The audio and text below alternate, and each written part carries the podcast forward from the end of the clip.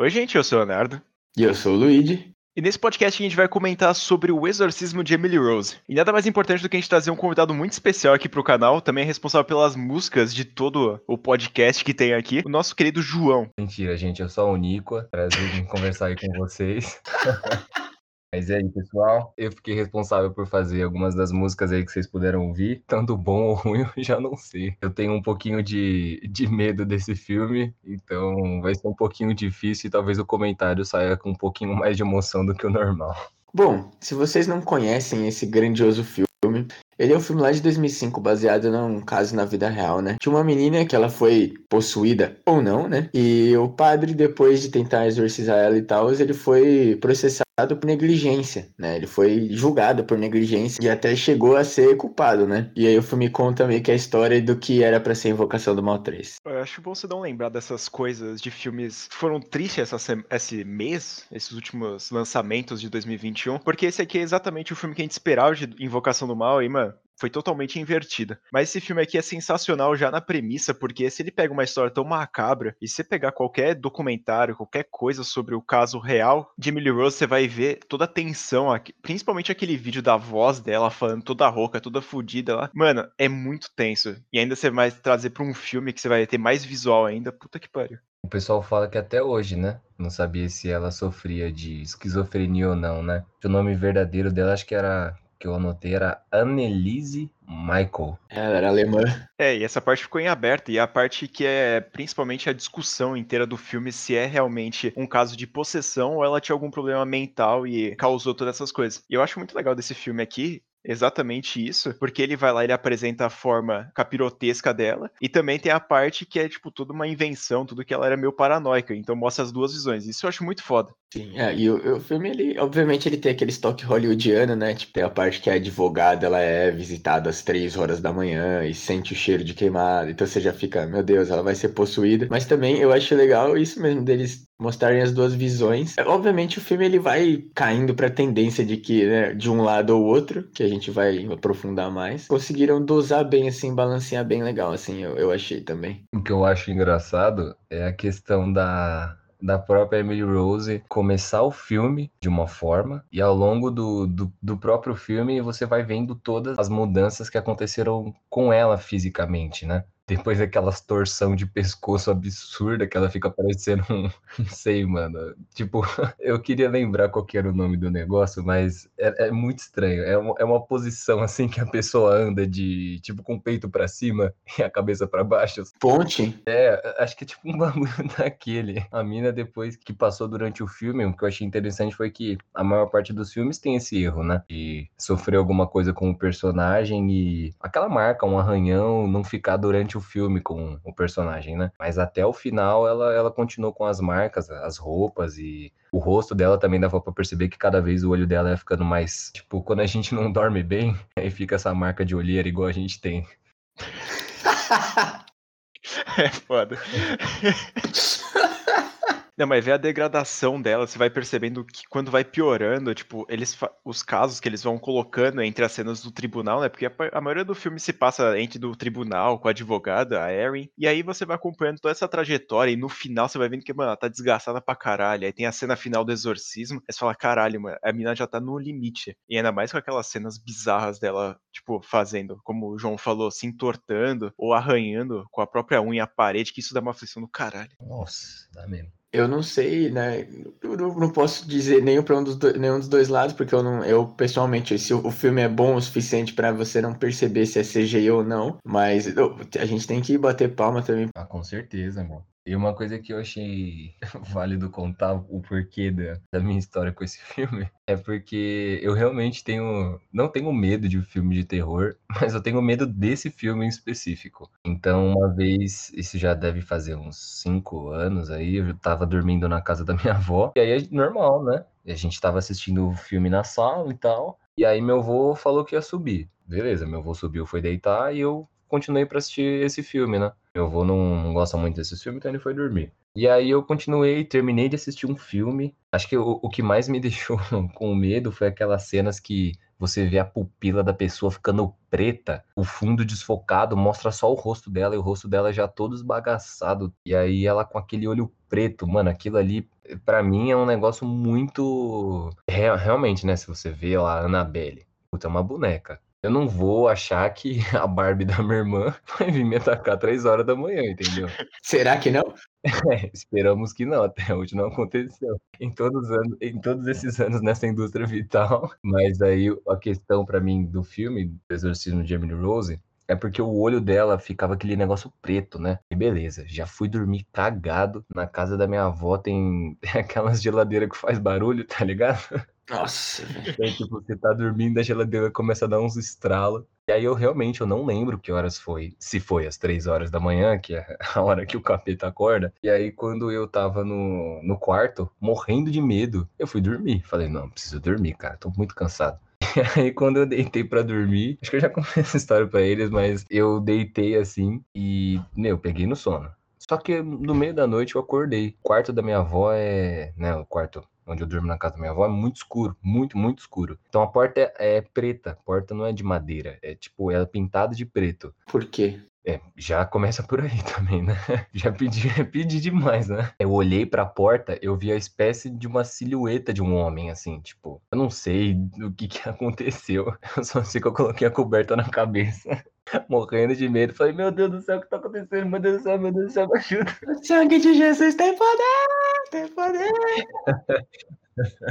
E aí eu fiquei, meu, nervoso de levantar da cama. E aí, pra vocês, terem noção, tipo, o interruptor era meio longe. Então, tipo, primeiro encostei a mão no chão da cama pra ver se tinha alguma coisa no chão, tá ligado? Aí depois eu levantei, joguei a coberta, saí correndo. Mano, dei uma cabeçada na porta. De noite. Mau barulho. Aí eu consegui acender a luz. Mano, eu me olhei. Assim, eu olhei de tudo, debaixo da cama, no travesseiro. Mano, tirei o colchão, um entre o colchão e a cama. Cara, uma das piores noites que eu já tive. E fiquei acordado das, sei lá, era umas três e pouco. Eu fiquei acordado dessa hora até o dia seguinte e não consegui dormir. E aí, até hoje, eu não vejo mais minha avó. que eu não consigo mais dormir na casa dela. O exorcismo de João Vitor. Mano, é inacreditável como o podcast ele tá, ele tá atuando na vida das pessoas, relembrando traumas, né? A última vez que a gente fez o podcast lá com o Evandro, a gente fez ele contar a história do filme, que ele teve mais cagaço, que teve outras coisas sobrenaturais depois do negócio. E agora a gente tá trazendo outro trauma do cara, mano. Eu acho que esse podcast aqui tá. Não, mas aí, aí, aí a pessoa também tem um pouco do, do masoquismo, porque as pessoas que escolhem os filmes, então. ó, aí a gente não se responsabiliza, responsabiliza pelo que aconteceu pós podcast, velho. Olha lá. Música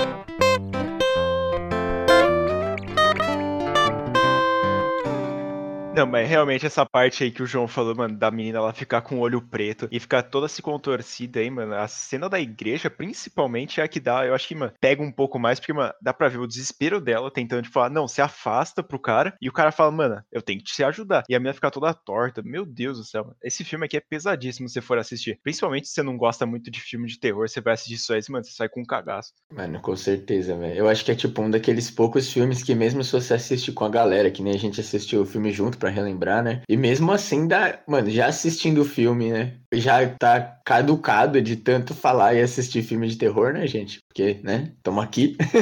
e tipo, mesmo assim dá um cagacinho, velho. E eu achei muito bom, muito foda o quanto esse filme se sustenta pela duração longa, né? Porque o pessoal que acompanha a gente assim e vê também o canal lá no YouTube, ele gente, sabe que eu sou o cara que mais odeia o filme que fica inventando moda pra durar mais, né? E aí, tipo, esse filme, quando, até quando a gente foi assistir, a gente brincou, caralho, tem duas horas, não sei o quê. E assim, o filme se sustenta, porque ele consegue deixar o clima tenso. Obviamente tem altos e baixos, tem momentos que você fica, né, ah, não, não precisava ter isso. Ele, acho que tudo ajuda a obra a construir e ela consegue isso se sustentar mesmo pelas 120 minutos de duração que tem, né, velho? Não são muitos filmes que conseguem fazer isso. Né? Eu acho que ele até segura mais, eu acho que ele dá até mais medo, até mais que Invocação do Mal. Mesmo sendo um terror mais psicológico esse aqui, não com tanto jumpscare, porque você vê aquela parte, você vê aquele drama, você fica, cara, será que é verdade? Será que não é? Então você fica nessa tensão. Eu acho até mais pesado que Invocação do Mal. E, mano, eu acho que Emily Rose, eu acho que ele conquistou muito espaço por conta dessa intercalação entre tribunal e a parte dos, dos flashbacks ou visões que ela teve durante aquele período. Eu achei sensacional a questão do, do júri mesmo, né? Porque é muito interessante ver como eles, tipo assim, né? A parte, às vezes, que eu acho, né? A parte do medo em si, da história dela, tem em momentos que, apesar de ser, obviamente, o título do filme, ela acaba ficando de uma, uma forma meio secundária mas ao mesmo tempo não, né? Porque essa interpolação de cenas mesmo é, é super interessante. Fora que os argumentos construídos ali no júri,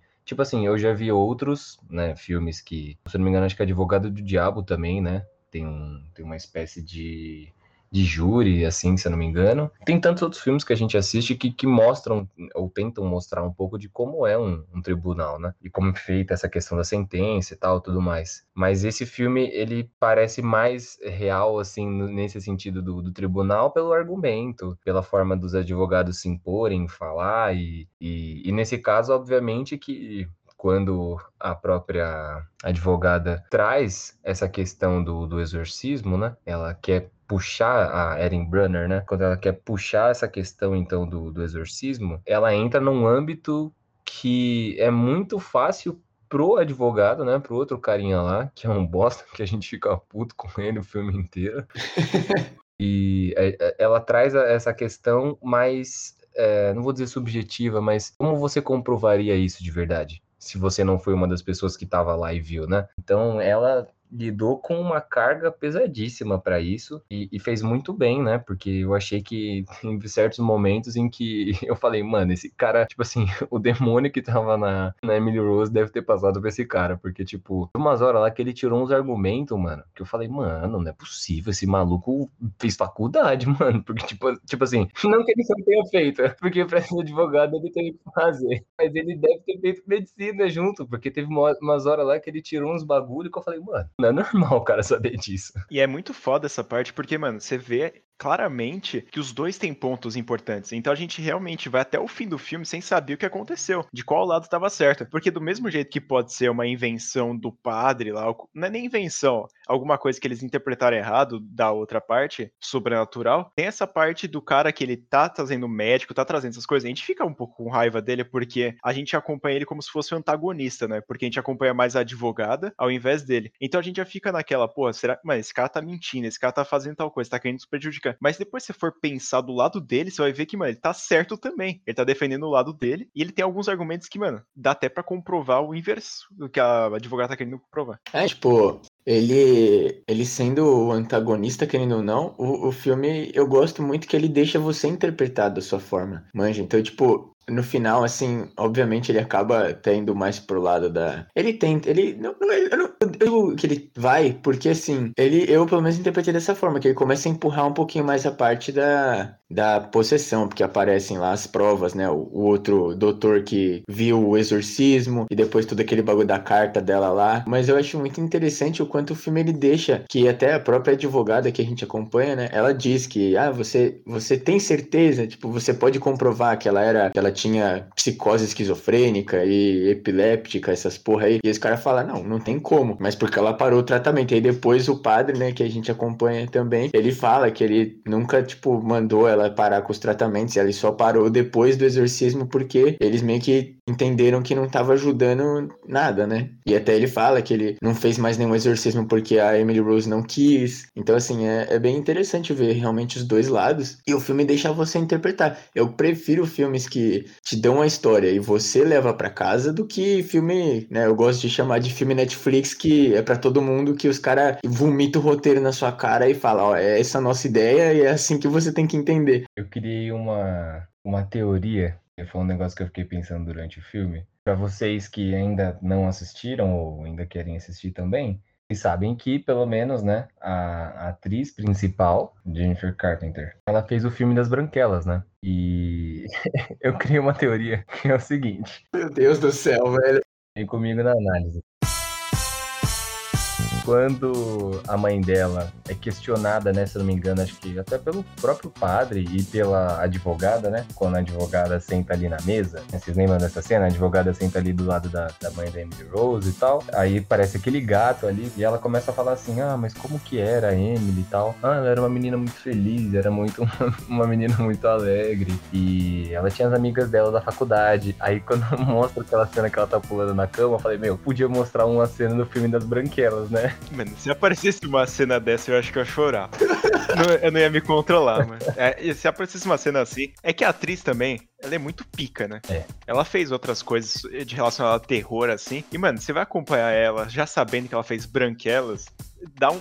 tira um pouquinho. Mas o que ela interpreta nesse filme aqui é um absurdo. Não, e é da mesma época os filmes, né? E é da hora, tipo, a gente, a gente só conhece a Emily Rose mesmo nessa fase que ela tá sendo, né, é, possuída, ou enfim. E, tipo, a gente vê poucas cenas, né? Que nem essa, que ela tá pulando toda feliz lá, de ela normal. E ela nem, quase nem fala no filme, né? Tipo, ela fala mais em momentos chaves, tipo, ah, me ajuda, essas coisas aí, tá ligado? Então é muito mais uma atuação corporal que a gente tem dela. E se você pegar assim, o filme tem duas horas, deve dar uns, talvez uns 40 minutos, 45 minutos de cena com ela, assim. E na maioria das cenas ela tá só, tipo, só sofrendo mesmo as consequências da possessão, né? Então, mano, ela realmente mandou muito bem. Eu acho que todo mundo aqui nesse filme, até o advogado, que é muito escroto, que a gente fica com raiva dele o filme inteiro, o cara mandou muito bem. Tipo, a hora que ele zoa, quando a outra advogada ela tá falando de. sobre o, tipo, de tentando levar pro lado religioso, né? A parte de exorcismo e possessão. E ele fica, tipo, zoando, mesmo que ele se disse ser um homem de Deus, né? Que ele vai na igreja, blá blá blá.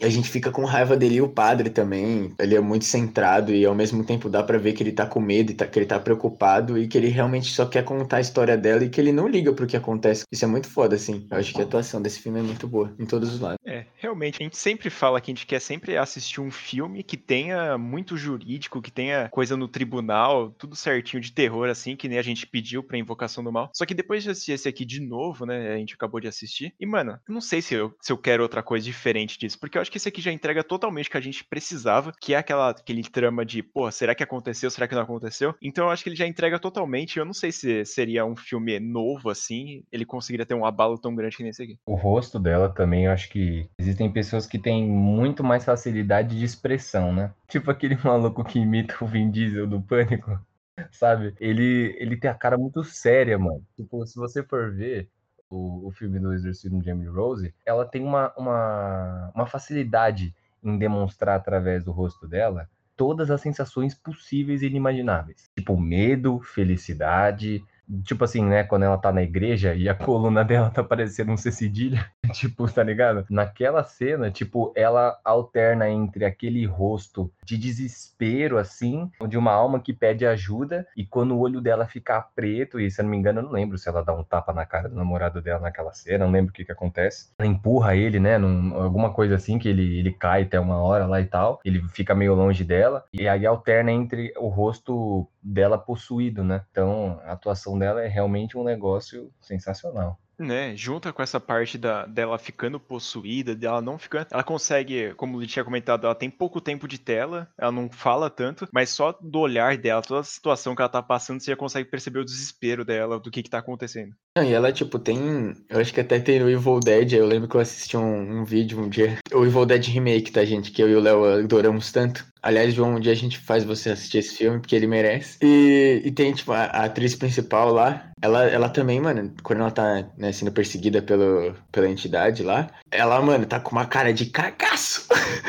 Mas muito, assim. E a, e a, Jennifer Carpenter também mandou muito, assim, tipo, a expressão mesmo dela é muito boa. E eu fiquei até pensando, né, a gente até fazendo os comentários de diretor, né, durante a nossa assistida do filme. E eu falei, né, porra, do Invocação do Mal. E assim, eu acho que esse filme de tribunal, para mim, tem que ser. Essa é a fórmula, sabe? Tem que passar no tribunal e tudo que é contado tem que passar como flashback ou alguma coisa assim. É o jeito. Então, assim, Invocação do Mal 3 acabou perdendo muito, obviamente, pela pela história real, né? Que, que Foi meio que o primeiro tribunal com coisa de, de demônio, isso caralho é quatro, né? E ele se perdeu porque o filme acaba indo pro lado mais, né, do Invocação do Mal mesmo, né? Mais fantasioso, mais amor e essas porra. Se algum dia algum de vocês que tá ouvindo fizer um filme de tribunal, assista Emily Rose e me escute, escute o nosso podcast aqui. É muito diferente você querer comparar, eu acho que Invocação do Mal 3 com Emily Rose, porque, como a gente tinha comentado no vídeo lá que a gente fez exclusivo do lançamento, mano, é tipo 15, 10 minutos de tribunal e o resto, foda-se, a gente esquece que existe o tribunal. Ele só tá ali só pra dar a história de início e depois larga pra começar a história. Nesse aqui é basicamente a história é o tribunal e toda essa parte de trocando, invertendo os papéis, de, pô, será que ela era. Você fica pensando né, se ela é doente, se ela não é. Aí você fala, caralho, essa parte, esse terror psicológico, você fala, mano, será que eu tô sendo enganado? Será que o filme vai dar uma resposta no final? Eu acho que isso é o que vale mais num filme assim. Então acho que, como o Leite falou, não sei se um filme assim era necessário a mais, assim, para o cinema. Porque esse aqui já entregou tudo que tinha. Até tipo, mano, cenas fora do tribunal, sabe? Que a gente acaba acompanhando a advogada fora do tribunal, né? E assim, a hora que ela tá com o outro doutor lá, na hora que ela tá na casa dela estudando assim o caso, ou quando ela é, quando dão o caso para quando ela aceita o caso, né, em primeira mão que ela tá lá na firma, no bar falando com o dono da firma de advocacia dela, quando ela tá falando com o padre lá na cadeia. É, o filme ele mesmo nessas cenas que a gente perderia o interesse entre aspas, porque a gente já viu milhões de vezes essas cenas, né? O filme consegue, mano, manter o mesmo nível assim. Eu acho que nem todos, né? Porque porque tem uns momentos assim que eu vou ter que falar. Que é a hora que eu, o do médico lá que acompanha o exorcismo, na hora que ele morre. a testemunha. Sinto, sinto uma forçada de barra. Porque a testemunha surpresa, ele tira o gravador do brioco dele, que seria praticamente a salvação, e ele ia testemunhar, ou seja, ele seria o, o homem, o cara, né? E aí ele peida na tanga, não quer testemunhar, porque ele acha que as forças do mal tão, vão perseguir ele, e aí ele é atropelado porque ele fica com medo de alguma coisa que a gente não vê. Então, assim, é um pouquinho uma forçação? É, mas eu acho que mesmo assim, esse depois, né, o impacto, como, ele, como eles tratam isso depois, de tanto a parte, né, porra, a mina vê alguém ser atropelado, que não é, não é legal, né? Experiência própria. E, tipo, tanto pela parte profissional mesmo, né? Dela fica preocupada que ele seria meio que a chave de levar o caso pro lado deles, né? Porque eles tinham trazido só a parte de profissionais da área espiritual e ele seria o único profissional da área né, médica, da saúde mesmo, que eles iam conseguir levar. E ele até diz que quando ela não tava, né, nos momentos lá do exorcismo e nos ápices de loucura dela, né, de esquizofrenia ou possessão, ele fala que ela era a pessoa mais normal que ele já tinha visto. Então, o filme ele meio que né, te dá assim esse gostinho e tira o doce da sua boca. Uma coisa que eu achei legal também do filme, para quem já chegou a ler a Bíblia, alguma coisa assim nesse sentido, né? Tem uma referência muito interessante no, na fala dela, né? Quando ela tá ali no celeiro, e aí o padre fica o tempo inteiro perguntando o nome dela. É, o nome do demônio, na verdade, né? O padre ficou o tempo inteiro, qual que é o seu nome? É, até que o padre per percebeu isso, depois que o celeiro já tinha ido quase embora, já não tinha mais nem telhado no bagulho. E aí depois ele fala, qual, né, qual são o nome de vocês, seis, né, se não me engano que ele fala. E aí quando ele fala Legião, Belial, Beuzebu, já sai falando o nome de todo mundo. E fala Legião, né? É uma história da Bíblia. Vocês sabiam dessa? Olha lá. Essa, essa, é uma, essa é uma adição aí, que a gente do podcast aqui não sabe nada. Conta pra nós, João. Faz a. Faz a... Manda. Quando ela, ele fala essa questão de legião, e eu, foi uma coisa que eu já até expliquei uma vez para vocês sobre essa questão de, de possessão mesmo, né? De que realmente, né? Pode ser aí que vocês, né? Cada um tem a sua, sua perspectiva de mundo é, material e mundo religioso, né? Tipo, que a gente pode palpar e aquilo que a gente não, não tem controle, mas eu acredito na Bíblia, né?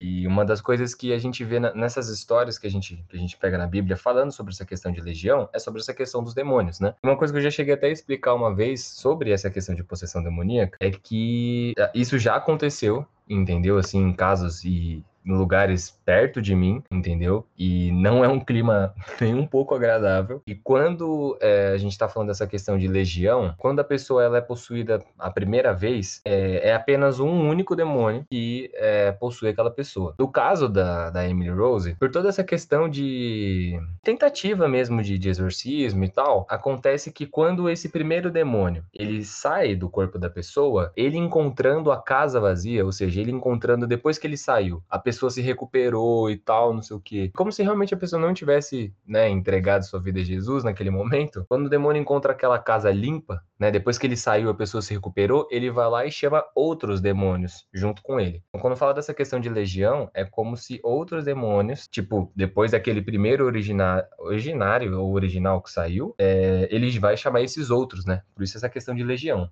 E a história da Bíblia que fala sobre isso, se eu não me engano, está em Mateus, né, no livro de Mateus, no Novo Testamento. E eu não lembro agora qual é o capítulo específico, mas conta uma história que Jesus ele saiu de uma, de uma região e para ele chegar, não lembro se era até a cidade de Cafarnaum, não lembro onde era, ele tinha que atravessar de barco a região. E quando ele atravessou de barco, ele chegou num lugar, né, tipo, numa ilha, né, pensa que obviamente você tem que chegar num lugar que é raso o suficiente para você passar com um barco, né, barquinho, né, naquela época, mas eles chegaram ali de barco na ilha e aí tinha um cara e esse cara, ele já estava sendo, pelos moradores ali, ele já estava sendo meio excluído, assim, pelas coisas que ele fazia. Porque o cara, ele tinha essa legião dentro dele, essa legião de demônios dentro dele. E aí, quando Jesus conversa com ele, é basicamente a mesma conversa do padre. Tipo, ele pergunta qual é o nome dele, ele fala, meu nome, na verdade, ele fala, são nomes, porque nós somos muitos, né? Ele fala legião, e fala basicamente as mesmas palavras, legião, Beuzebu e tal, todos aqueles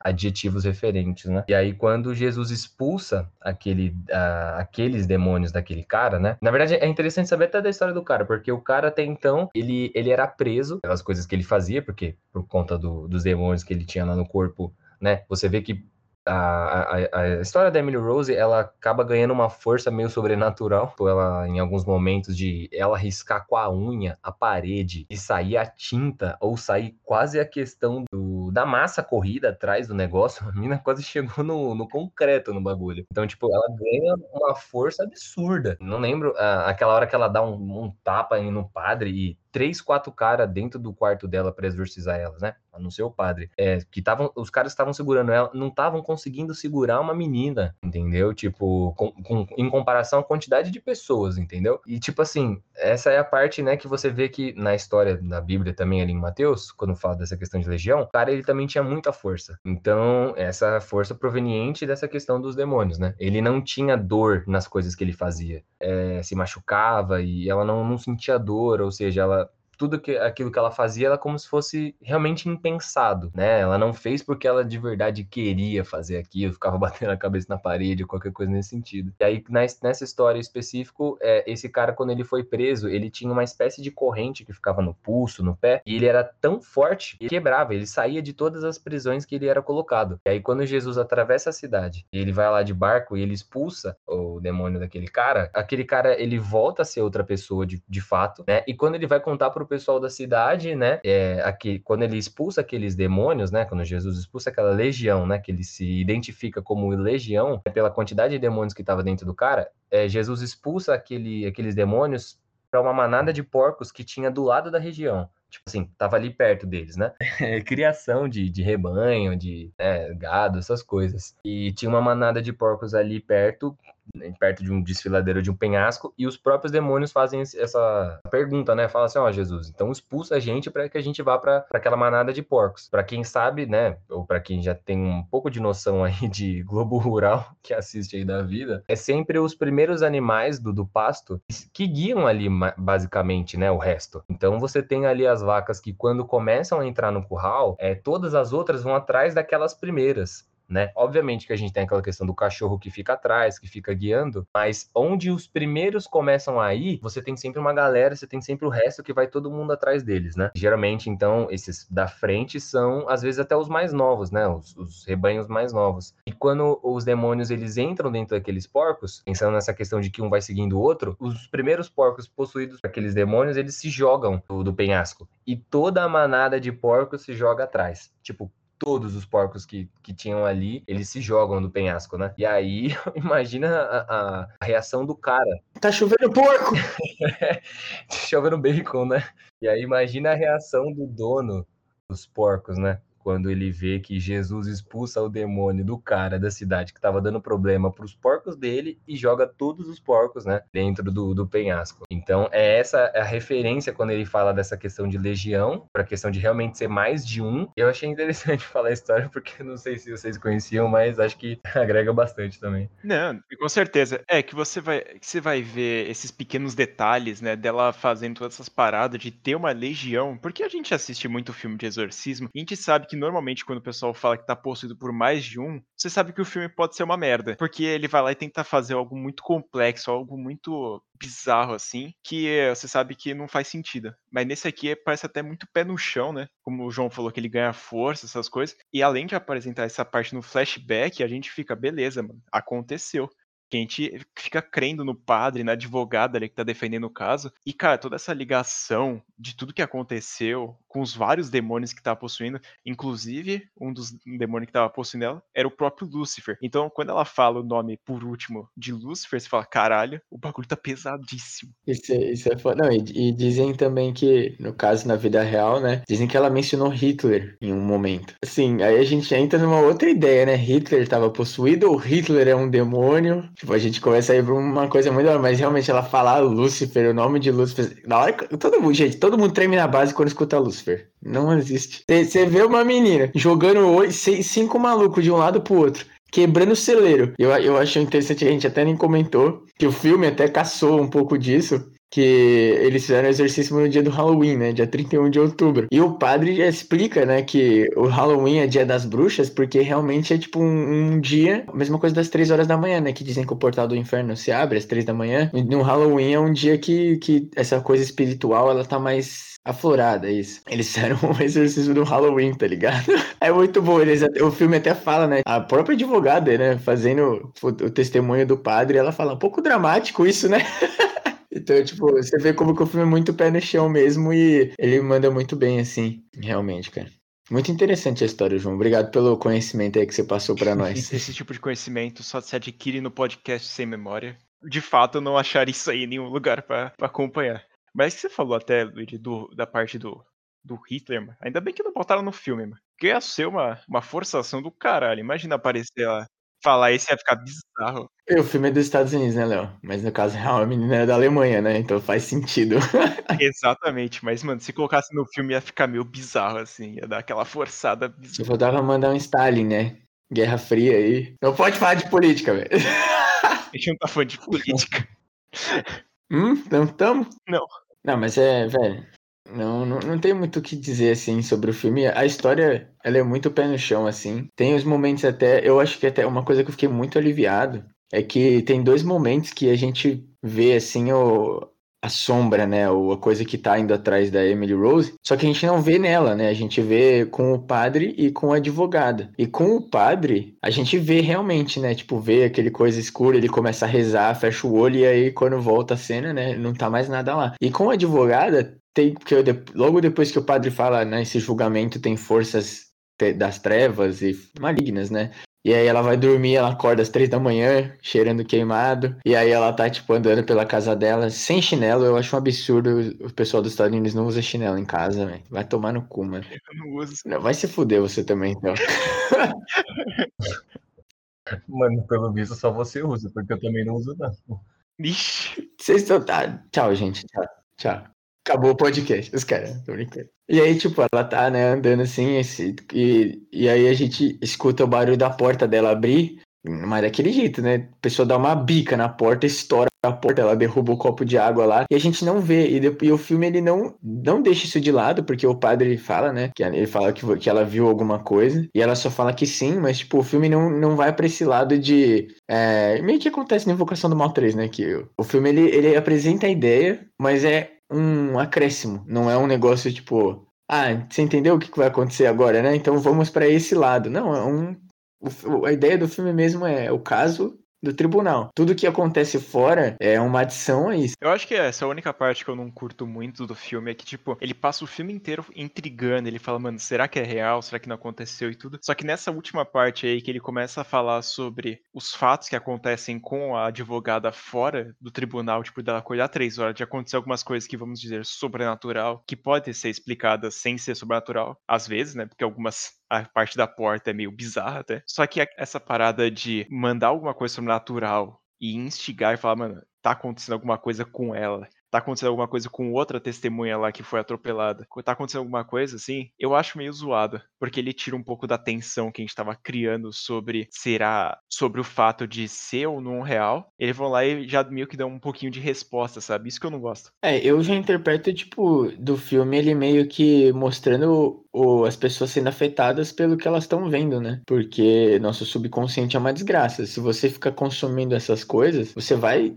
passar por isso, assim, por essas coisas de, né, às vezes até umas alucinações auditórias ou visuais, e essas paradas aí. Eu acho que só o médico, como eu falei, o médico realmente tem que concordar, porque eu acho que ele foi um personagem meio inútil só pra, né, levar o filme pra frente, né, porque o filme meio que tava ficando estagnado no ponto de que o, o médico aparece. O doutor, né? Não o médico. O cara lá que é atropelado. Ele, ele, é, o, ele é realmente o que tem mais essa parte de. Ele fica, né, com medo de alguma coisa fora da tela antes dele ser, dele ser atropelado. E ele fala, né, que o padre tem coragem e que ele admira o padre. E até na hora do exorcismo ele meio que fica, né, perdido. Que tem hora que o cara jogado lá na parede se machuca. E aí o padre fala: pro doutor ajudar ele, e ele não, não, não, consegue, né? Ele tá congelado lá por causa do, do que ele tá vendo. Então, assim, eu acho que, que é legal o filme é, apresentar também isso de como as pessoas são afetadas, né? Com, com essas coisas, esses trabalhos de você estudar muito alguma coisa e viver muito isso. Mas realmente eu acho que o, o médico não tem como. O doutor, ele é. Ele acaba sendo meio. Né, o,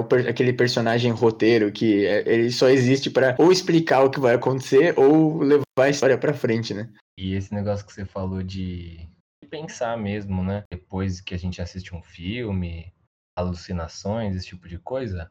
Mano, a maior parte das coisas que a gente vê durante o nosso dia, elas ficam de verdade retidas no nosso subconsciente, né? Sim. Aquela parte que a gente sabe que a gente sabe, até que às vezes alguém deu uma palhinha daquilo. Tipo, é aquela parte em que você ouve uma frase de uma música e, e, se eu não te falasse essa frase, você não ia saber. Agora, se eu te falasse aquela frase específica, parece que aquilo é uma espécie de, de linha que te puxa pro novelo, entendeu? É uma espécie de, de ponto que vai te puxar para você lembrar através daquela primeira frase da música o resto da música inteira. Então, quando a gente sonha, quando a gente vai dormir, a gente tem esse tipo de, de alucinação mesmo, é realmente por causa dessas coisas que a gente vai vendo durante o dia aquilo se acumula no nosso, na nossa cabeça, né? E, e vou falar que depois que eu assisti esse filme, fiquei com medo de novo, entendeu? Dormi de, de armário de porta fechada, né? Porque meu armário tem as roupas escuras e o armário é de cor clara. E aí, eu,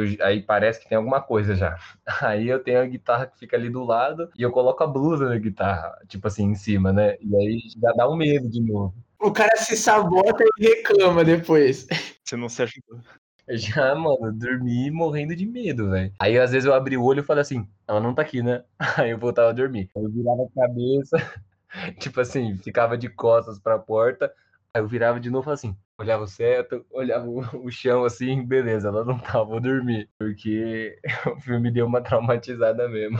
Mano, pouquíssimos filmes conseguiram me deixar deixar com pé atrás assim, mas eu acho que o que o único assim que conseguiu me deixar com medo assim de mano, olhar pro canto assim da minha parede e falar caralho, tem alguma coisa ali. Foram dois. O primeiro acho que foi Hereditário, que é aquele lá eu quase falei, é, eu preciso dar uma parada nesse filme aqui, senão eu vou desmaiar. E o segundo é a Maldição da Residência Rio lá, que pelo amor de Deus, esse aí, esse, essa série, né? Quando eu tava assistindo, eu pausei e falei, é, mano, deixa eu dar uma pausa, porque eu olhei assim pro canto da parede, tava muito escuro. Eu falei, é, mano, vou beber um copo d'água, já volto aí. Tem, tem momento. Eu vou, falar, até vocês sabem, né, o que aconteceu durante a nossa assistida ao filme. Não vou contar no podcast, né, gente? Talvez um dia eu conte. Mas eu escutei barulhos, né? Mas por. Tem, tinha motivo, gente. Tinha motivo por que eu tava escutando barulhos, né? Eu não moro sozinho e eu tava escutando barulhos. Só que, irmão, tava foda, velho. Porque eu até. Vocês lembram que a gente assistiu esse filme num, num aniversário que a gente fez, né? Vocês não, que não era de nenhum de nós, era de um outro conhecido nosso, de um outro amigo. E a gente assistiu Emily Rose, não sei se vocês lembram disso. E assim, tinha 10 pessoas assistindo o filme, e mesmo assim, o filme é tenso, velho. É incrível.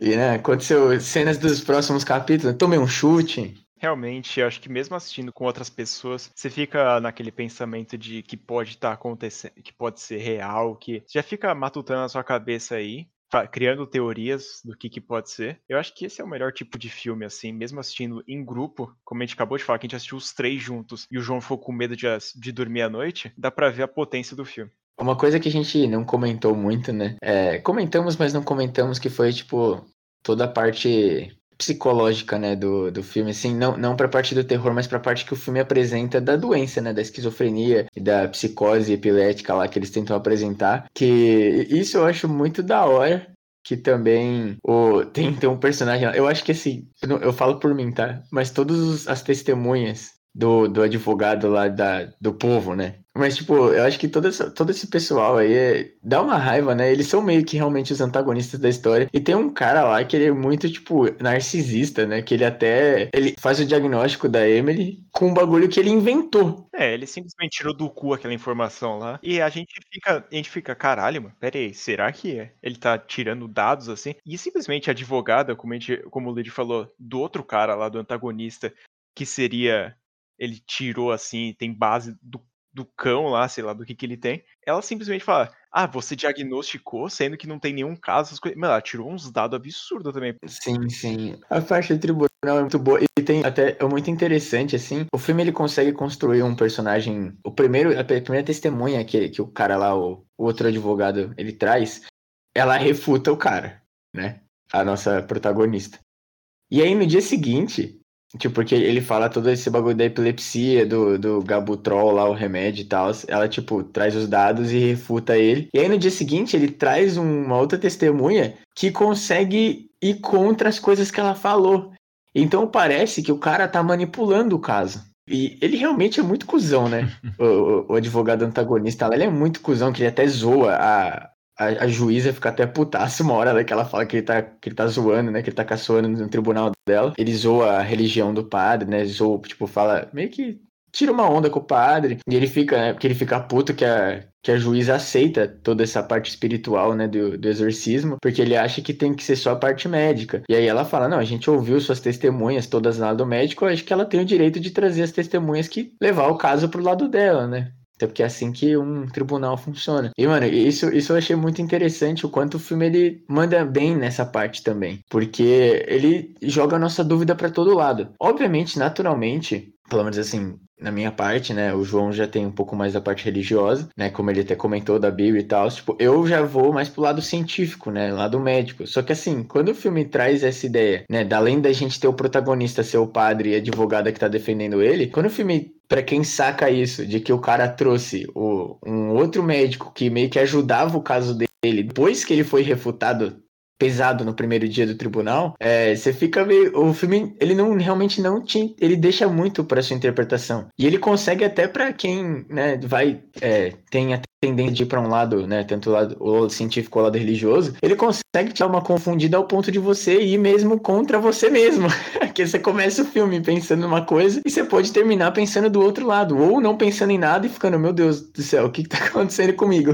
Queria saber um pouquinho do, de qual, qual lado vocês interpretam mais o filme, assim. Ou se não interpretam para nenhum lado também. Eu vou até um pouco mais pro lado científico do, do antagonista, né? No fim das contas. Querendo ou não, eu via sobre o caso já fora, antes de assistir o filme de novo. Então a gente já fica meio que sabendo o resultado, né? Porque no caso real a gente vê que é, eles dizem que foi diagnosticado, mas é claro, a gente não tem plena certeza que ela tinha de fato esquizofrenia ou qualquer outra doença que causou o que aconteceu. E aí a gente já fica, pô, mano, se na vida real aconteceu, tudo bem que no filme pode ter outra interpretação, outra parada, só que a gente meio que vai já com a visão do que a gente viu no caso real. Então eu acho que eu, eu adotei mais esse lado da não aconteceu no filme, mas eu acho que o filme dá tanta dica assim que aconteceu, mas eu ainda continuo com esse pé aí no chão. É porque o filme ele é bem, bem legal nesse, nesse ponto, porque ele realmente.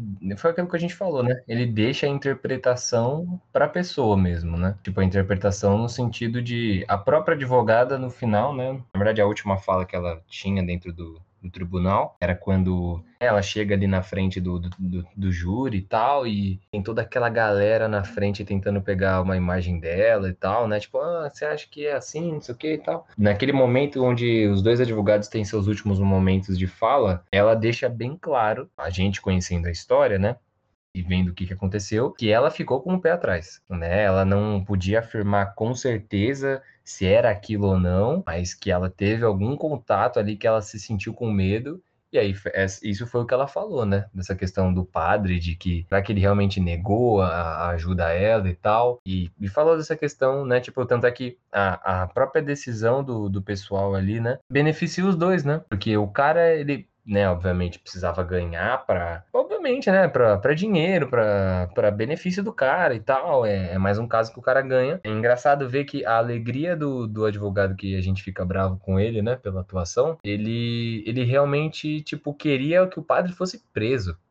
Ele não queria necessariamente que, sabe, tipo, ver a questão da menina, a questão da família. Ele queria que o cara fosse preso e acabou, entendeu? Além de ganhar, ele queria que o cara fosse preso. E a mulher, o ponto dela é que ela gostaria de ganhar, obviamente, né? Cada um ali tem seus pontos, mas é, basicamente o que ela mais precisava também era libertar o cara. E a decisão foi meio que para os dois lados, né? Ela pendeu para os dois lados, deu a vitória para o cara, porque considerou que o cara, padre, ele negou esforços, né, para poder ajudar a menina, mas também ficaram com o pé atrás do e se, né? E se o negócio existe, como que funciona e tal. Então acabou beneficiando tanto o padre, né, tanto a advogada, a Erin Brunner, quanto o carinha lá também, né?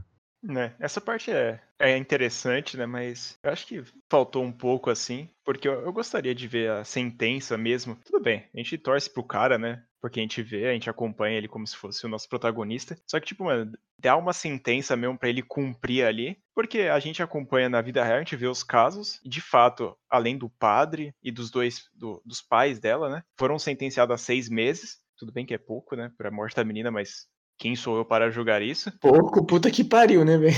Seis meses, caralho. É, po... é, porra, é muito pouco, velho. É muito pouco. e aí, tipo, acho que faltou.